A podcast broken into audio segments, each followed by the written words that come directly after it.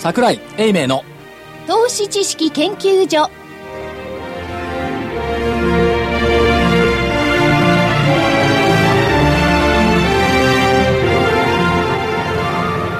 投資知識研究所場外乱闘編。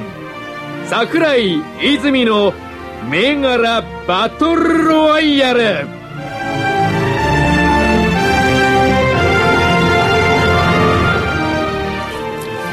こんにちは。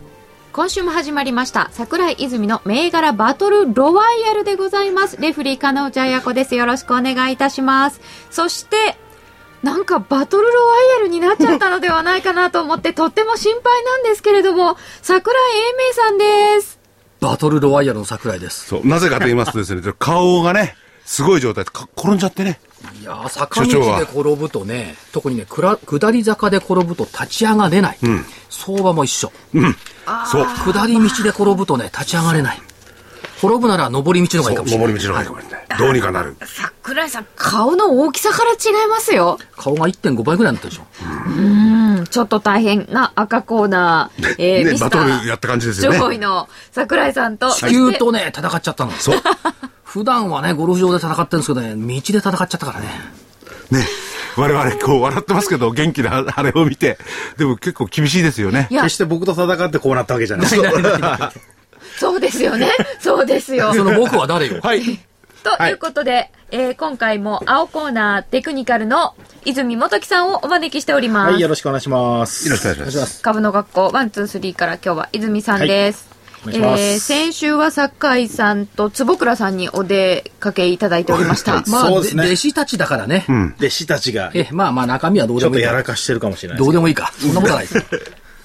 そうなんですけど、まあ、先週のこともそうなんですけど、まあ、あの、全体的に随分と、マーケット強くないですか？強いですよね。うんうん。どうしちゃいました？どうしちゃったましたっていうよりも、まあ強いというか、持ち合ってんじゃないですかね。持ち合いないんですかこれ？えあの、彼に相場感聞いても無無駄だから。いや、だからチャチャートから見てどうですか、そえ。外かられでは。見てると持ち合ってるんですよね。うん。もちろんっていうのは普通はね。9200、300円を上抜ければ離れたって感じでしょ？そうですね。はい。あ、そのレンジいや、これただね、って言い収録が木曜日だからね、え金曜日の引け段階で抜けてたらごめんなさいね。そうですよね、その可能性もありますよね。はいだからこの番組はね、収録だからこそスリルがある。そう、結構スリリングですよ。そうですよね。木曜日の収録でね、金曜の引き跡っての結構スリリングよ。そう。そうですよ、週末一日で、特に最近はなんか動きませんか？動きますよね。あで、の、市場関係の番組で、はい。金曜引き跡放送ものを木曜日に収録するってあんまないと思うな。いや、でもね、少なくともここで、あの、お二方に青コーナー、赤コーナー、ともに挙げていただく銘柄は、そんな1日2日の話じゃないですからね。まあ、そうなんですよ。でもこの人あ3日先ぐらいしか見てない。そうなのか。でもまあ、あのね、次の週、えー月火ぐらいまではどうにかね、回せますんで。月間の話は僕はよくわからないです。でもあのちょっと前のも遡って私はい今日調べてたんですけど、あの泉さんが9月の20日に挙げていはいた東海理科は10月11日ぐらいまでだいぶ大きな下落をしてそうですねこれ売り銘柄だったんですけど、はいまあ1週目の時も丸つきましたがその後さらに下げ倍下げましたかね。てはい。今もまあその時よりはだいぶ安い水準で、また戻ってきて、またね、あの、下がっていくパターンに入ってますね。あそうなんですかちょっと戻してまたデロンって感じですか？デロンって感じですね。ねだから300円うん近く下げたわけですよね、300円そうですね弱ね。。ええ。その間、そうそうそうそうね、すごいですよね。下がっちゃった、ね、僕は4分の1ここで言ってしまってるんで自分でできなかったっていうね、悔しい思いをしましたけど。我々のきつい、あの、おきてがありましてですね、というよりも、泉さんにも、ね、所長にもいやいや、、我々ってこれ泉代表だそうけじゃない。。あ、そうだ。泉代表だけで。や、やらないでくださいよ、ここで言ったのは。ダメですよ。はい。固くで法律的にもそうですからね。言われてるわけですね。そうです。法的にやっちゃダメです。そうなんですよ、ね。残念でした。はい。言ってる場合じゃなかったと。300円後で。300円。そんなこともある。で、あのー成績の買いの方で良かったのは、夢新ホールディングス？うん、その後から上がってきましたよね。そうなんですよ。えーっと、24日に290円まであったんですよ。247円ぐらいから。9 9月の銘柄でした。これ9月27と日のころが銘柄でした。ね、2362の夢新は、はいあの、私は、11月を、実は、夢新マンスと。うん。11月。ら来月ですか？来月。こんな上がったのに？はい。こんな、まだまだ。おーおーだってこれ300円台って今年高値あるんですよ。実は。あ、そっか。それでね、今回、まあ、あの、月次の採用も良かったし、それから、来期もこれ、500人採用予定で、日経のランキングだと20位ぐらいかな。採用人数で。うん野村が650人で、夢新500人だからね。なんか会社の規模が随分違うんですからね。そうなんですよ。野村650人もいらないだろうと、むしろ夢新の方が650人いるんじゃないの？ぐらいのね、勢い。あ、勢い、つまりその、なんですか、オーダーって受注もいっぱい来てるわけですよね。受注っていうか、あのー派遣してくださいあってね。そうそうそうそう。お仕事いっぱいあるんですね。いっぱいあるそれから、11月は5日の日にね、5日って月曜日かな ?1、2、3、4、5月曜日ですね。えっ、と、日本証券新聞社主催で、えっ、と、東京証券会館で、夢新の、えっ、と、IR 講演会うん。をやりますし、えっ、と、ラジオ日経にも来ていただくんですよ。にあ、木曜も来てもらうのよ。あはは夢新に。ええ、あの、ね、投資研究所の本編の方でね。本編の方で。だから、夢新月間、夢新マンスと名付けております。おおじゃあその前に290円まで上がってきたのは、まあ、序曲ということで。プロローグ、おープレリュード？で、そろそろそろ本番は、その難しい言葉なんていうか知らないけど、11月に本番に入るわけですね。っていうのはね、あのーここはあのー人材採用のサテライトスタジオを、まず今年の春に渋谷に作ったんですよ。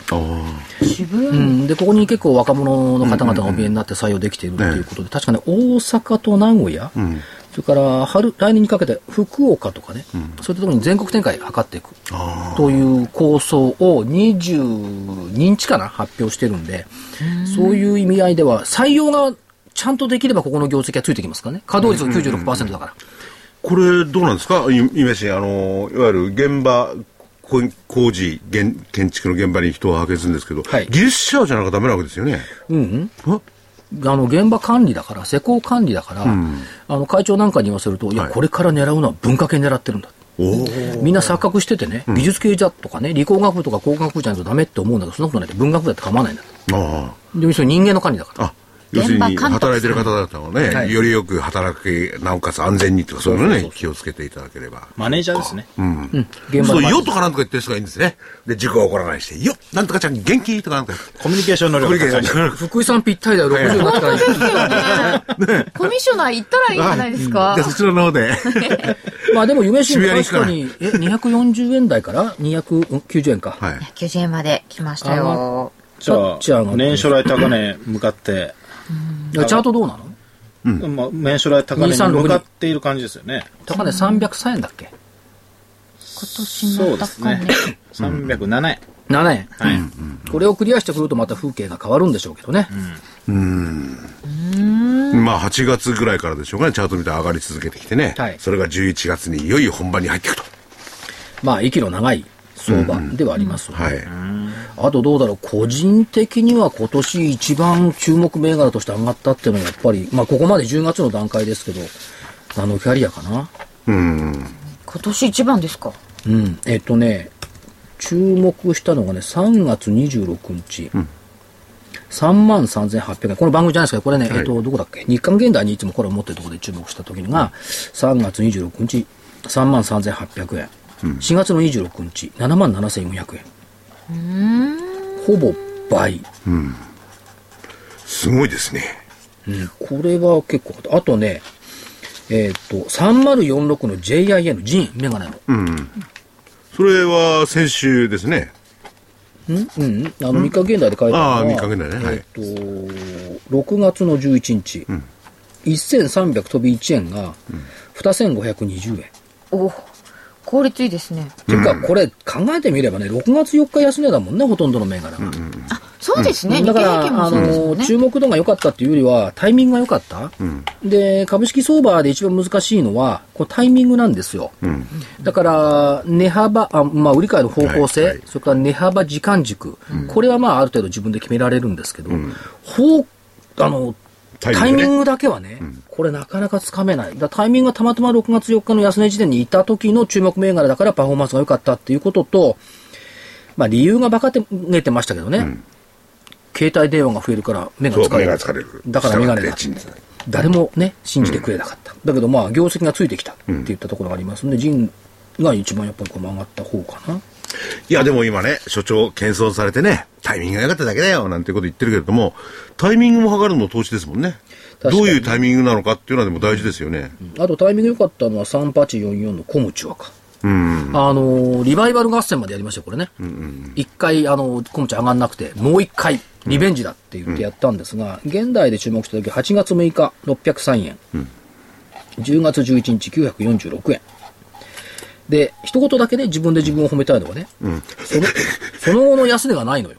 あ、603円で注目して、安値なし。うん。これ珍しい。結構ないずれにしろ、率、ね、まあ、ナノキャリなんては別格ですけれども、すごいですよね。あとね、もう一個はね、これもジャスダックですよね。ちょっと自慢させてください。1月23日、3361のトーエル。神奈川の LP ガスの会社。カタカナトーエルですよね。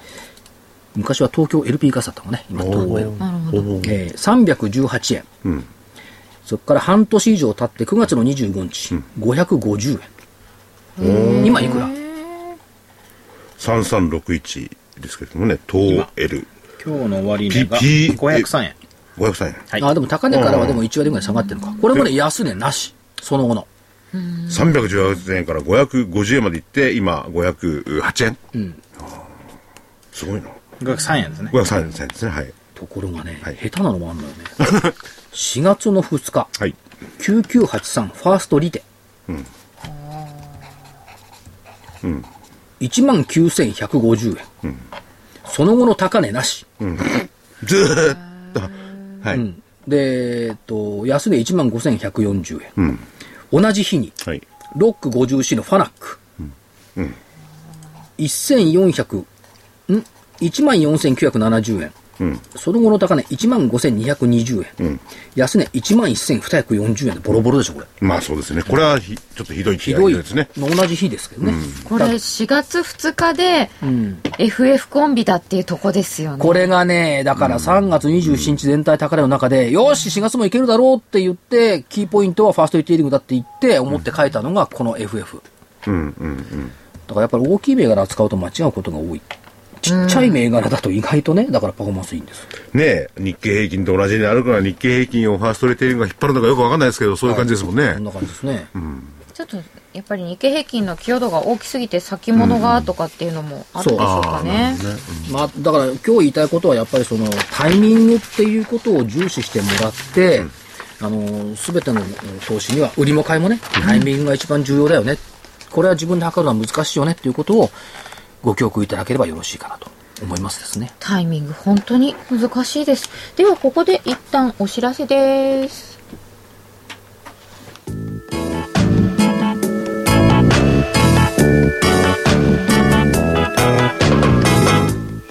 ここでラジオ日経の好評 DVD のお知らせです桜井英明の投資知識研究所 DVD は毎月投資に必要な知識や実際の投資に役立つノウハウをお届けしています。この DVD は毎月テーマを選び桜井さん自身が実践で学んだ投資に勝てそうなノウハウや内外の投資家の動向さらにアノマリーなどに関しても丁寧に説明しています。桜井英明の投資知識研究所 DVD1 本のお値段は8400円。送料500円をいただきます。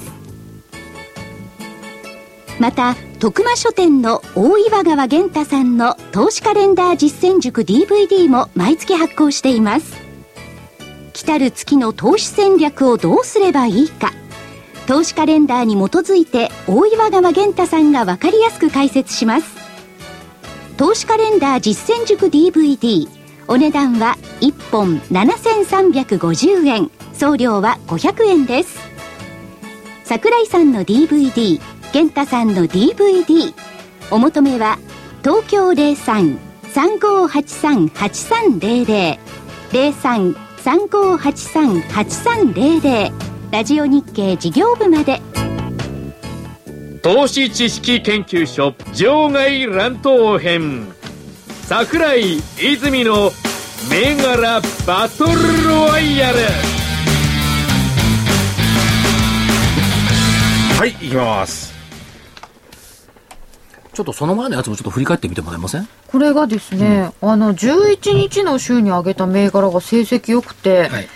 赤コーナーからマニー、日記、東京ドームって上がってたんですけど、うんはいまず東京ドーム9681見ますと、はい。10月11日に取り上げた日、この日が250円っていうのが安値で、はい。ここから上がって273円が23日と25日同値でつけてます。2点同時。おお安値。タイミングが良かったですね。その後安値なし。タイミングって何？巨人の3連敗から4連勝、あ4連勝3連勝かね原監督もそこまでは気がつかなかった。誰がタイミングを測れただろうか。残念ながら 巨人が日本シリーズにクラシあの登場しちゃった。残念ながら。残念なんですか、それ？あ、マーケット的に言うと、いやマーケット的に言うと。まあどっちかというと巨人ファンじゃないから残念ながらですか。はい、巨人ファンの方はたくさんいると思います、ね。はい、はい。でマニーは？はい。で、マニー7730は、10月11日に2925円だったのですが、25日に3000飛び20円まで上げております。この会社でもじわじわじわってきてますよね。手術針とやっぱりミャンマー、13年間ミャンマーにいたっていうのは強いし、5000億円以下のマーケットには行かないっていうね、このすごいうちがやらないことっての決めてますもんね。うん。ないないで決めてる方でしたね。これは代表どうですか？テクニカルで見ていくと。テクニカルは、あの、方向線が綺麗に上向いてますね。まあ、いいですね。はい。うんいいですよ。まだいけそう？うんまあ、高値を多分試しに行くんじゃないですかね。前の高値、4月、4月ですかね。はい。4月につけた高値を試しに行ってる感じがしますね。なるほど。はい。これ1000からだいぶ離れてきたじゃないですか。急に上がってきて。そういうそうですねのって気にしないんですか？うーん、そうですね。まあ、板が薄いので、あんまりこういうの気にしてもしょうがないっていうか、ああそうなんですね。はい。あの、動くときはもう、ボラティリティが出るんですよね。板が薄いと。ボロテリティつまり下にも行く可能性が非常に高いわけですよねいきなり空つけて下げる、あの、危険性も秘めてますけどね。上行くときはどんどん行っちゃういっ。ちゃいますね。でも多分、多分高値狙っていってるので、そこまで行きそうな、あの、勢いの、まあ、チャートですよね。で、ねもう一個が日記でした。1963の日記。これは10月11日2549円で、23日に2858円までありました。まあ、やっぱりシェールガス、シェールオイル関連のプラントということで、まあ、これ世界的なテーマっていうことですから、まあ、いい足してますよね。これチャートもいい足でしょ？チャートは、あこっちはですね、こっちもいいんですよ。方向線もいや、綺麗に。こっちは流動性あるよ。はい。で、こっちもいいんです。いいんですよ。で、方向線も上ちゃんと向いてるんですけど、はい。こっちも、まあ、あのー先ほどと同じように結構乖離してるんですよね。で、波動的には今ちょっと下げに入ってきてるんで、ここから押すんじゃないかなと思います。おー。一旦押すぐらいな感じですか？一旦押すんじゃないですかね。でもまだまだ、チャートはもうバリバリいいですね。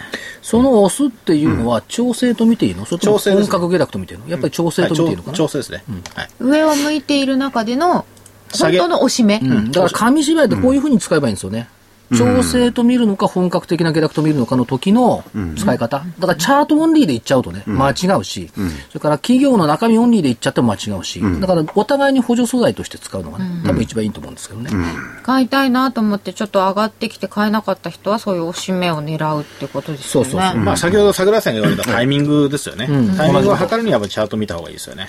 あたチャートで見るとタイミングも晴れるわけですね。まあ、チャートはタイミングしかないんで。っていうかね、その企業って、企業を構成しているメンバーもお客さんも株主さんも、そうめったには毎日変わらないわけですよ。で、そういう中で株価が毎日変動しているっていうことは、それやっぱり株価のことは株価にけって言った方が正しいんで、総大きく全体像は変わらないんですが、変動要因はチャート的にこう出てくることが多いと思うんですね。だからその意味では、その、えー補助的にね、補助まあ主力的に使ってもいいんですけども、そういうふうに、えー使う、利用する。ただ、オンリーじゃダメよっていう。だから泉代表なんか偉いのはね、えーお金も使わずね、私みたいな鵜飼の鵜みたいなのを使って、パッと取り上げてきた、う、ね、あの、鮎を、パッとこう吟味してね、はい。これはダメだなとかね、これはいいなとか、これが一番賢いと思いますよね。なるほど。それは褒めてんだかなんだかちょっとわかんないですね。褒めてない褒めてないジョブを出したのか褒めてんだかわかんないな。いや、下手にジョブ出すと、ほら、おお顔が腫れてて痛いからジョブ出せない。自分で言う。でも、あの、お聞きいただいてる時も、こうやって銘柄を聞いていただいて、それをチャートとかで吟味して、タイミング測っていただくっていうのはありますよね。そうですね。それは例えばパソコンをお持ちでない方なんかも、こう、紙のチャートなんかの、あ、まあ、チャートブックとか週うん間チャート、月間チャートで見れば同じですよまあ直近のところはあれじゃないですけど昔よく見ね。てましたね、僕もそれ。は。あ傾向はわかる。そうですはある時ね、あの、チャートブックを持って、元トレーダーの人と二人で新幹線乗ったの。はい。で、二人でね、チャートを見ながらずっと喋ってたの。ああだね、この高値受けたらいいね、とか言ってたの。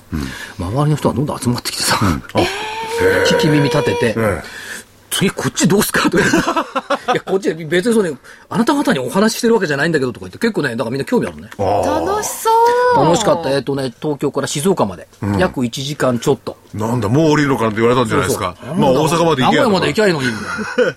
え、それ桜井さんを知ってらした方々知らないで知らないはないんですよね。もう何年前だろう。えーっと、5、6年前かな。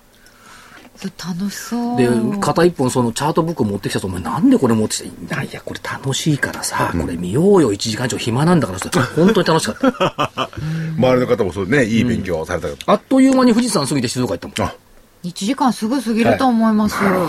だから、あの、旅のお供にチャートブック。あ、いいですね。チャートブック、チャートレーダーいろいろあるけど。まあいろいろねね。ところで、あの、レフリーさん。レフリーさん。これ先週ほぼ今チェックしてみましたよね。先々週先々週のね。先週にそろそろ行きたいなと思ってます。そううんはいそうですね。はい。い。いですか？いいですよ。先週の、えー青コーナー銘柄は、えーもちろん先週来ていただいた酒井さんと坪倉さんから挙げていただいておりました。えー4401のアデカ、2651のローソン、4523のエーザイとありましたが、まずアデカ4401ですが、これはですね、633円10月17日の時に上げていただいて、えー、25日本日終値が618円。若干下げてるんですかね。605円まで上げましたので まあまあまあまあですね。下げたのではないかと、はい。売り銘柄でしたのでこれで丸です。はーい。そしてローソン、これはただ長期でねって伺ってたので、まあちょっとね、多めに見てもいいんですけど、えー17日5720円で、今日の終わりが5900等円。翌日に5630円っていう安値がありましたけれども、ここが、えーなんていうんですかね、長い下髭になってそこから上がっちゃったなっていう感じがしますが、そうですね。はい。まあ直近上がってますよね。×ですね。罰ですか？お、おもう、もう厳しいですね。弟子に厳しい。他人のことは冷たいのよ。他人これ自分のだったら結構、いや、いいじゃないですかって言うと思うんだな。で、エーザイザイね4523が17日終値が3425円で、今日3570円。どっちかっていうと買い銘柄だったぞ、みたいな。うん、これは、大罰ですね。あ、でもね、それ誰？酒井さん？はい。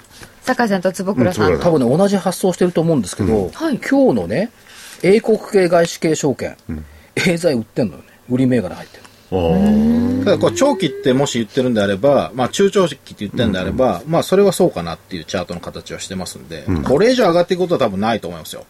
前の高値を抜けることは多分ないんじゃないかなと。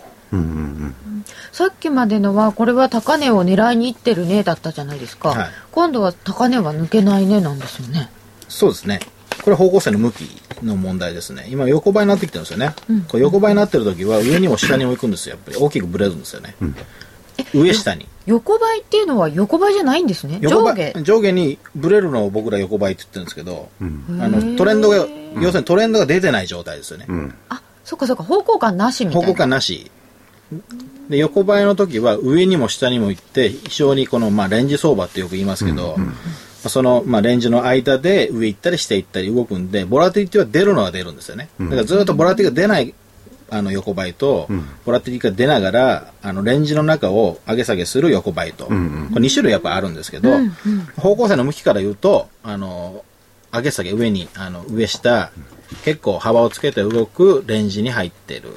で、ここからまあ下げに入っていく形を今してますね。エーザイも、ローソンも。フォローすると。ごいはい。4次元みたいな形で捉えるんだ。そうですね。まあ、絵で、あの、チャートを絵で見てるんで、株価であんまり見てないんですよね。え方向線75日土平均線がずっと上がってきて横ばいになってきたっていうところですか、はい。そうですね。だから、エーザイの方は、今言った形に非常に、えー近いし、じゃあロローソンの方はですね、まだまだちょっと横ばいにここからなるのかならないのか、もうちょっと見ないとわからない状態なんで、これはちょっと先走ったかなと。そうですか、はい。ということで残念ながら×と大×がついてしまいましたので 1勝2敗ですね。はい。はい。で、えー先週赤コーナーから挙げていただきましたのは小僧寿司9973と r テック上の4573参考銘柄でした。小僧寿司9973ジャスダックは18日に268円という安いところがあって311円で、えー25日終わりました、えー17日終わり値が290円この間の高値は344円でした19日にわって上がってその後ちょっと揉んでる？っていう感じですか？そうですね。一応高値あったんで丸でいいと思いますうん丸ですか。はいこれでも上げていくんじゃないですかね。いや、いい銘柄です。いや、それよりね、これね、痛恨の一打なのよ。痛恨。あの、小僧寿司って、確かあの、札幌行って、はい。IR 講演会聞いてきましたっていう話をしたと思うんですけど、同時にやっていたのがね、あの、小僧寿司と一緒に業務提携している、業務資本提携してるんですけども、1916の日清ビルドだった。だから、あの、例えば小僧寿司なんかが、その、なんつうの？あの、スーパーマーケットの駐車場だとか、そういったところで、簡易プレハブでの寿司屋さんを営業しようと思うと、日清ビルドのプレハブを使う。あ、ブラボー。でそういう話聞いてきてて、日清ビルドもいいよねと思ったんですけど、まあ小僧寿司がね、とりあえずいいかなと思って小僧寿司言うとさ、日清ビルドのね、上げ方ってね、去年、先週の水曜日すごかったのよ。1916。1916の日清ビルドです確かね、小僧寿司は立ち食いのそういうチェーン店をバンバン作るって言ってましたよね。そうか、作る方をちょっと見逃しちゃったわけですね。そあでもその話も一応していただきましたよう。ね、うん、したでしょ。作るっていうのはね。うん。でも上げ方がすごい？日清ビルト1916の方22がね。日ね、151円ぐらいの寄り付きがね、大引け191円。23%上昇。1日で。ああ、すごいよ。大陽線ね。大陽線だだけど23日、25日の引けっていくら ?170 円ぐらい、80円ぐらい。25日の一件、今日ですよね。はい、25日ですかね。185円。まあでも保ってるよね、これ。いこれはどうですか、先行き。ち合いですよね。や、何がすごいって、月曜日の日ね、600万株できたの、商い。それまで100万株、100万株、その前が40万株だった。はなぜできたんでしょうか？ね。気がついたのかな、みんな。小僧寿司といえば日清ビルトだ。いや、そうじゃないんじゃない？あのー、出来高できて値段が上がってきたから、それでわっとついたって感じじゃないですか。あ。知ってる人は知っているみたいな感じでしょうね。そうか、こういうね、たまたま所長がそういう目にあったと言いますかね、本当はどっちにしようかなと思った時にね、見逃した。そういう投資家の方も多いでしょうね。悔しいだろうなた。だ、出来高急増銘柄の一つではありますよね。急速にね。はいでで、小僧寿司が丸だった。もう一個がアルテック上野です、4573ジャスタックこちらは17日終値が7万5400円で残念ながら、えーこの日が高値で7万1500円で終わりこれは残念ながら×でした、はいまあ、まあ、もうちょっと長い目で見てやってください、これは。はいはい。参考銘柄ですからえね、え。あ、参考銘柄。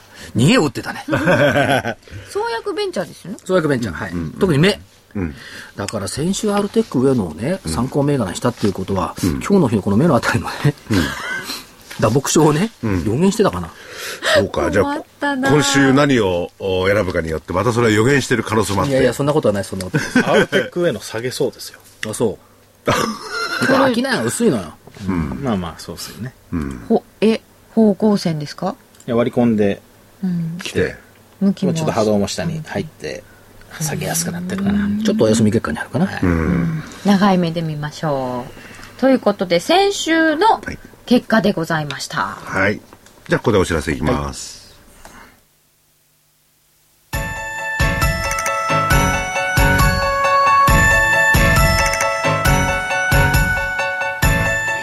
東京大学と東京女子医大の研究成果を生かし先端医薬品開発のナノキャリアが作り出した新しいタイプの美容液エクラフチュール W をラジオ日経がお届けします。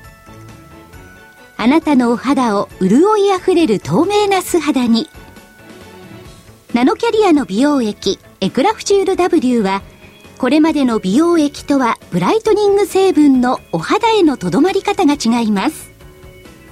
ビタミン E などのブライトニング成分を隅々まで届け、作用を長く保ちます。溶け込む実感、透き通るお肌、広がる潤いをあなたに。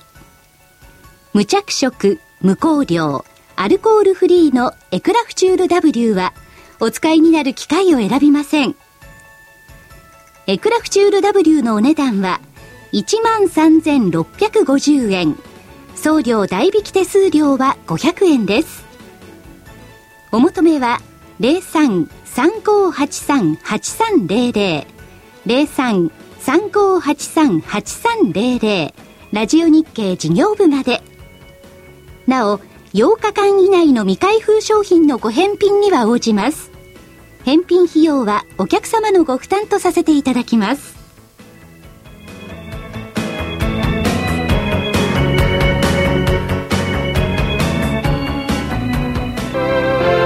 投資知識研究所場外乱闘編桜井泉の銘柄バトルロワイヤルそれではいよいよ本日のタイトルマッチです。今日の銘柄は何でしょうか？赤コーナーから参りますか？赤はね、さすがにあの、負傷してますからね。ちょっとあんまり銘柄出せないんですけど、なんか動き変わってきてるなと思うのがね、9716の野村工芸社。9716野村工芸社。これ何やってる会社ですか？これはね、あの、デパートだとか、あの、なんていうの、見本市なんかのディスプレイ関連を主に手がけていて、うんうん、創業120年。あ、そんなになるんですか？はい、大道具みたいな。あのね、最初は香川県の発祥でね、で、創業者が歌舞伎の舞台で使う大道具の馬。そう、馬ですよね。誰も作れなくて、うん、じゃあ作るわって言って一晩で作ったのよ。ええー、馬って何ですか？上歌舞伎の馬馬。あ人間が入ってこう馬のね、やる入って馬の役するじゃない。で、青っていう名前だったかな。うん、で、その馬、馬を連れているおじさんがね、はい、なんつうの、はい、青いお前とはここでお別れだなって言ったら、その馬が涙を流した。うんうんうん。歌舞伎の馬が涙を流した。これ初めてここで流した。こんな出来がいいんだったらもっとやろうって、これが創業の始まり。ええー、初めて知った。いや、その当時、その、作った馬からの目から涙が出たら、これびっくりしますよね。そう。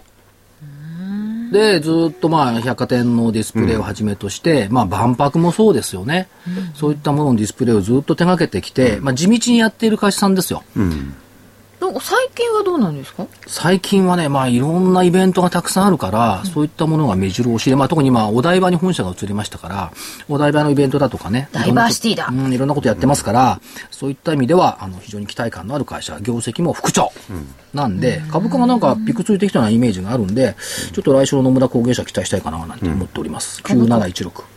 ずっとね、眠ってた銘柄ですよね。うん、で、最近、ここ2週間ぐらいこう爆発してきてる。これはどうですか長期でいきそうですか？あのー、会社側に何回か私言ってるんですけども、うん、いろいろ話を聞いていると、業績の復調っていうのはね、あの結構あの深いっていうかね、根強くいけそうという気がするんで、うん、商いさえこなしていけば株価的にはいいんじゃないですか。今までそんな商いないもんね。ないですよね。うん。うん、一応あの、東証一部。またこれ300円台の高値を狙ってるようなまあ、動きではありますよね。ちなみにごめんなさい、今、25日現在でいくらですか？今日はに、えー、291円ですね。291円。はい。それから300円をとりあえずのところは狙っていくと。うん。うんだまあ今200円銘柄って結構ね人気の中心になってきてますしね、うん、あそうなんですか、うん、よく動いてますね。200円台っていうのはねあ。のー、売買単価が下がってるでしょ、ついこの間まで売買単価って700円70円ぐらいだったの、今500円台に落っこってきてるから売買単価が低いんです。だから、単価の低い銘柄が結構中心。そういうとこやっぱ見とかなきゃ、ね、個人投資家が結構参入してんじゃないの？だから売買単価が高ければ上がっている銘柄を追っかけている相場か、うん、えっ、ー、と、値傘を追っかけている相場なんですよ。うん、売買単価が低いっていうことは、あのー、買い戻し、うんうん、ないしは上がって今言ってるような眠ってた銘柄の、えーと、復活感、うん、こういう相場なんだな。だから主役がどっちって見るときには売買単価見てたね。下げちゃってた人が復活してくるから、売買単価としてはうん。低くなる、そうそうそうそう。で、上げてるやつを追っかけていくんだったら、売買単価は上に行きますよね、当然ながら。あそうか。はい。いや、これ二つあると思うんですよ。そのさ下げちゃって売買単価が低くなるのと、もともと下げてたらガンとあそうそうど元々どっちなんですか？もともと下げてるもの両方ありりますけども、だから上がってない銘柄群、出遅れ銘柄群出遅れ銘を、柄群ね。えー中核とする相場は売買単価低い。あ出遅れうん。て、そういった方が分かりやすいかな。あそっか。上を追っかけていっているのか、出遅れ。上値追いなのか、出遅れのおアンワインド巻き戻しをね、測っているのか、忘れさらえているような銘柄い。これ大事ですねきっとね、これ片隅に頭に残しておいていただけたら。顔傷ついてもいいこと言うな。いいこと言うな。これ結構こうやって、あの、動いてない銘柄をね、例えば、て定位にあるね、探してきゃ来るかもしれないな。だから売買単価が高い時に出遅れ銘柄狙っていったって、来ないわけですよね。なるほどそれ。はチャート的に見てもそうでしょ？さっきのタイミングですよねそう。で、それでタイミングをこうやって、なんていうんですか、運を天に任せるんじゃなくて、こう絞り込めるようになるじゃないですか。天に任せてないでしょ？うん、だからタ、ターゲットを絞り、あの、シナリオを絞り込めるでしょ？自分のシナリオを。それはいいことだと思いますよ。うーん200円台うん。買いやすいしいいですね。だから言ってみればさっきのね、じゃあジャスダックですけど、え動き良くなってきましたねと、夢新だって200円台じゃん。まあこれ全体とは違うけどね。そうか、9716野村工芸。はい。で300円をとりあえず目指す方向と。これね、あの、日経 IR フェアに出展してましてね、えっと、創業120周年っていう氷をね、立ててたのよ。ここなんですか？ここ氷のね、なんつうの、彫像。あ、氷をパパーッと砕いてこう作るのがますね。あの、夏の暑い境だったから120、あのスワンとかそういうの作れるよね野村120周年って書いてあってね。で、その氷を触るといいことがあるかもしれないって言ってたらみんな触ってた。そう、そう、そうじゃない溶けちゃうよ それがね、一日中溶けなかった。まあ溶けるんだけど、全部は溶けなかった。素晴らしい。やっぱりディスプレイやってる会社だから、こういう技術ってたくさんあるのね。そうかそうか、工夫してるんですあ、ね溶けない、溶けないのここ工夫するんですか？自分のところでいろいろ熱い氷をね、使って、一日溶けないように研究した人なの。はあ、すごいな。だからね、そのフはいェアだとか、いろんなものをね、ただやってるだけじゃないですよ。やっぱ裏方さんとしてね、みんな苦労してやってるの、あれ。いやー、でも、この氷にも感激します。僕は、馬の目から涙。これはびっくりだな。青 おねすごいな。野村工芸野村工芸はいはいで、えー、青コーナー移りますか？青だね。うん、青。青はい青や。青になっちゃった。泣くんじゃないよ。涙流さないで。角砂糖あげるよ で今日は売り銘柄でよろしいはい。ですか、売り銘柄でいきたいと思います。売りではいえーっと、そうですね。4651。サニックス。これ、4651福岡のの会社だよ。サニあそうなんですか？ックスこれ突然動く人ですよね突然動く人ですね。うん突然下げて、下げそうな、今形になってきてますね。そんなに形悪いんですか？悪いですね。で、25日現在でいくらですか？終わりえで。ーっと、254円254円で。すね。200円台なんですけどこれも、ねこれもそうですね。ガクンといくんですかこれは？いや、ガクンできそうな、まあ、形をしてますよね。確かさ、ダイエーホークスのさ、選手のさ、あの、ヘルメットについてなかったサニックス。へえそうか。この右、右側あついてますついてます負けちゃったもんね、日本ハムがね。ハム、ハム系もあんまり形良くないですよね。いやこれハムじゃないよ。これダイエーよ。ああ、ソフトバンクよ。サニックス4651がは売り銘柄で上がりました、これはちなみにそのチャートから見ると、まあもうもう一度解説していただきたいんですけど、今どんな形でなってるんですか？えっ、と、方向線がですね、えーこれ10月の頭から下に、下向いてきて、でそれまでもずっとその方向線を9月の頭に割り込んで下げてたんですけど、ここ2週間ぐらいで上昇してきてるんですよ。うんうん。これは、えっと、下げ波動の中の、まあ、調整の戻し？あ戻し。が入って、ちょうど昨日今日で方向線に当たってるんですよね。ああ、はで超えられないんですね。超えられない。っていう、まあ、形になってきてるんで、ここで、まあ、えー一旦、調整は終了。まあ、上昇ですね。上昇の調整はし終了で、えーまあ、明日、来週あたりから、こう、徐々にこう下げ始めて、どっかドドカンとこう、いきそうな形を、まあ、してますね。まあ明日からっていうことなんで、これはね、木曜日に収録してて、えー、ね、すでに金曜日の相場が終わった後はチェックしてほしいですね。抜けちゃったりして。抜けるどっちに？いや、上に。上に？と違うんでしょうね、また話は。ああ、泉ちゃん間違ってるじゃん、みたいな。まあ上に抜けても来週は下げると思いますけどね、この形は。まあ、日経平均がね、意外と強いですから、まあ、その中で、えーまあ下げていくとすればこれかなと。なるほど。はいサニックス4651でした。今日は1銘柄ずつ1銘ですか？柄ずつですね。あですか？赤は1銘柄です。はい。参考銘柄もおお二人ともよ横澤ですね。え、大丈夫です。ね、あのー言い残しがあるとまた、あの、先ほどみたいに。ええ、後出しじゃんけんは1回にしておきましょう。今日は迷ったけどこっちはないんですね。そうそうそうはい。あと、はいえっと、ご参考までにあの、直近のね、外資系証券の動向なんかあそうですねいつも伝えていただいてスペシャル外資系証券。えっとね、今日の売り銘柄観測、4755の楽天、あ、楽天下げてましたはい、ね。7751のキャノン、それから、さっき言った4523のエーザイ、6857アドバンテスト、これ上がってたかな、7267のホンダ、こんなところかな、今日はね。あと、買い観測は5233太平洋セメント、9433KDDI、これは米系からかな。えー、それから A 系からは東レ3402、それから楽天買ってるのもあります。4755、それから9504中国電力。こういったところですね。営業証券等々がですね、エーザイ売ってきてますよね。はい。なんかあるんですかね。やっぱり。どうなんですか持ってたら売ってるかどうかわかりませんけどね。でもその前の日は武田売ってるもんね。あ、薬品セクター外してんじゃない今。とりあえず。なんかどっかに乗り換えていくんですかね。もっともっと最先端のところにかもしれませんよね。でも買ってる銘柄群と、例えば昨日見ていくとトヨタとかね、任天堂三菱 UFJ、トヨタ結構継続し買ってますね。トヨタってどう ?7203。トヨタ7203は紙芝居的には。最近の動きはどう7203でしょうか？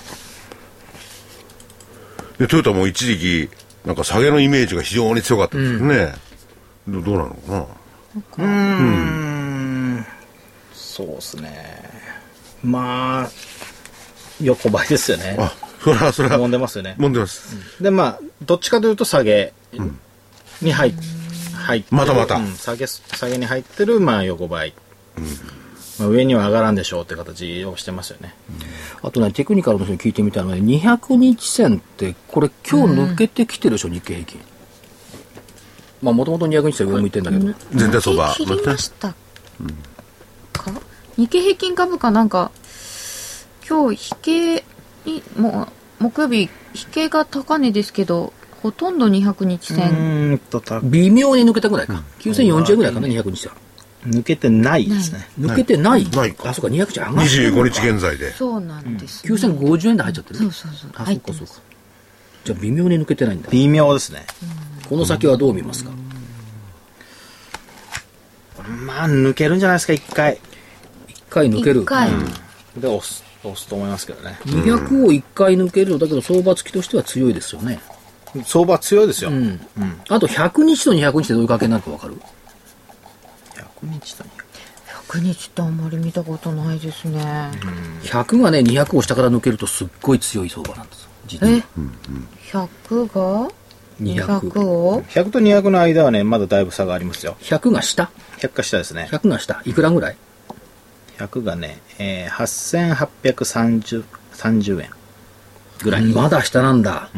だいぶ下ですね。じゃあ、こいつが9000円台乗っかってくると、もうちょっと出来高もできてきて強まってくるっていう、そういう読みができるのかな？これがクロスしてくるとさ、そまあ、これね、年に1回しかないんですよ。大体年に1回か2回しかないんですよ。100が200つの。そうか、100も200もそれぞれ1万円台を含んでるわけですもんね。今から戻ればそうだな。これでも結構向きも関係あると思いますよ。うん。あの下向きを抜けてもしょうがない。上向きを抜けないと。うんうん200が上向いて、それを下から100が抜けてくるっていう形になると、それは強いですよね。なるほど。もうでも行ってしまった後じゃないですかね。結構上がってしまった後。もうね、あ抜けてくるのが、50年ぐらい投資をされていた投資家さんがね、セミナーに来て、もう何年前だろう何年か前に来て、桜井さん、100が200を抜けましたよ。これは大相場ですよっておっしゃった記憶がある。ああ。へえ言われてみたらそうだった、本当に。それ以降もそれは確認されてるような、あれですか、大相場なんだ、期待したいですね。いや、まだ抜かないもんだって。あ、まだね。残念ながら。で何気にね、あの、テクニカルを嫌っているようですけど、何気に耳がくもんでテク テクニカル私も知ってはいるんですよ。ええはい。はい。で、それは結構何回も、で、ご言われ、おっしゃられてからはい、何回もそれは確認したわけですね。何回もないもん何回も、あ、そうか。じゃあちょっと、めったにこの信憑性わかんないな。ね、そその後何年かしてからリーマンショックあったから、あとないと思うな。あったかもしれない。確認はしてないけど。そうか、そうか。じゃあ今度それが出てきたら200日ちゃんと上向いてればうんだからあったとすれば今年のね、えっと、1、2、3月のあたりにあったかどうか。あそこ3ヶ月連続で上がってるから。あ、そうか、そうか。なるほどで、今回も3ヶ月連続で陽線でしょ？多分。今月の終わりがしっかり終わってくれれば、うん、8700円台を上回っていれば陽線だから、この8、9、10陽線。今年の春の上昇相場以来ですよそう、ね3月、三ヶ1、3月以来。そうか。これはまあ日本、あの、ちょっと日本株のね、あれでやってもしょうがないかもしれないけど、ニューヨーク株でこれ当てはめてみたら面白いかもしれないな。なんで？なんでなんで100と 200? 100と200。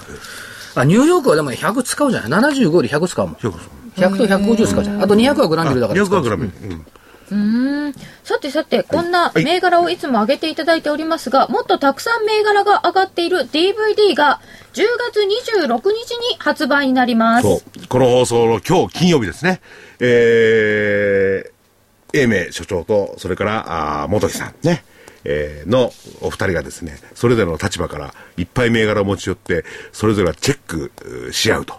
で、今回のお今日、つまりに金曜日発売なんで、40銘柄近くですね、一応チェックしてますね。ちょっと多すぎない？多すぎます。そんなそんな出てますちょっと減らそうと思うんですけれども、まあ参考銘柄も含めてなんでね、あの、一言一言言ったような銘柄も含めて40銘柄。まあ中心的な銘柄は違うんですけれども、で、これまで3回出してきた最初の回回が 20, 20個、その後が24個。今回ちょっと増えちゃったんですこれね、言っときますけどね、40銘柄とおっしゃいましたけど、大半は私が出した銘柄。泉代表何にも喋んないんだもん。3銘柄か4銘柄出した後ずっと科目だもんね。う んそんななんでこいつこんな喋んないだろうみたいな。なんで？いや、でもね、その、いろんな両方の視点からね、えー泉さんは泉さんで、えーね、所長の挙げた銘柄をチェックチェックするんでね、はい面白いですよ。参考になりますよ。で、当たり、当たる、うーあれも高いですね。うーんチャートでもチェックが入っている面白いね。当たるあれも高いって何が高いんいや、だあんまりそのちょっとはっきり言っちゃうとまずい んで。そうですね、はい言っちゃってからちょっと絞めましたねそうそう、ああれ、あれなんです、あれ。そうそう、なるほど。あれですよ。定価8400円税込みです。そして送料500円がかかります。お申し込みは東京03-3583-8300 3583-8300までお願いいたします。本当、早く怪我治してくださいね。ねもうすぐ治るでしょ。ちょっとまあ、あのね、痛かったでしょ？いやね、いや、本当にもう一回改めて言います。下り坂で転ぶのはやめましょう。そう。相場も一緒。相場も一緒。下り坂でいや、上り坂で転んでもね、立ち直れるけど、下り坂でこぼる、こぼ転ぶとね、立ち上がれないんだもんそう、。立ち上がれないっていうのは何回かそ何回か転ぶんですよ。う。頭下だから上に向けないのよ。上り坂で頭上だったらほら、立ち上がるじゃん。そう。で、おまけに所長は頭重いから。たくさん入ってますから入ってね。メガ、メガネが重かったね。いや、本当大変。ね、皆さんもね、その、坂道とかそういうところで気をつけていくれぐれもおただきたいですね。体にはお気をつけて。うん。はい。今日も銘柄一つずつ上げていただきました。また来週、英明元木の銘柄バトル、この辺で、来週もお楽しみに。さよなら。失礼します。失礼します